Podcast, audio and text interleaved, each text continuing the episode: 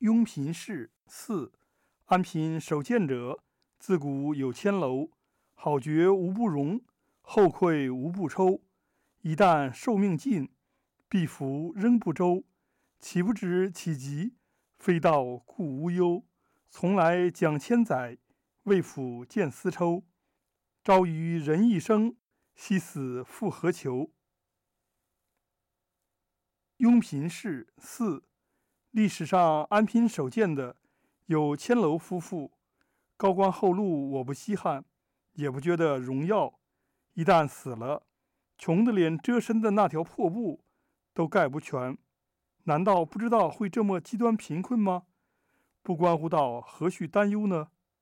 后来上千年，再没有见过像这样的人，早上理解了道义。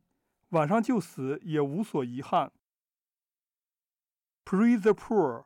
Four. Among the gentlemen happy with the poor and low life in history, there were Qianlou couple.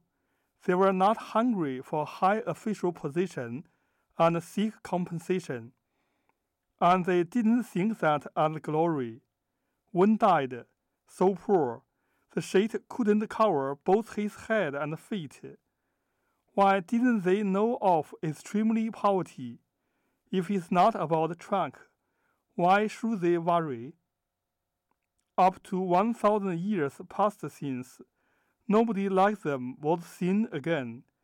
If I understand trunk virtue in the morning, even die in the night has no regret for them, for me.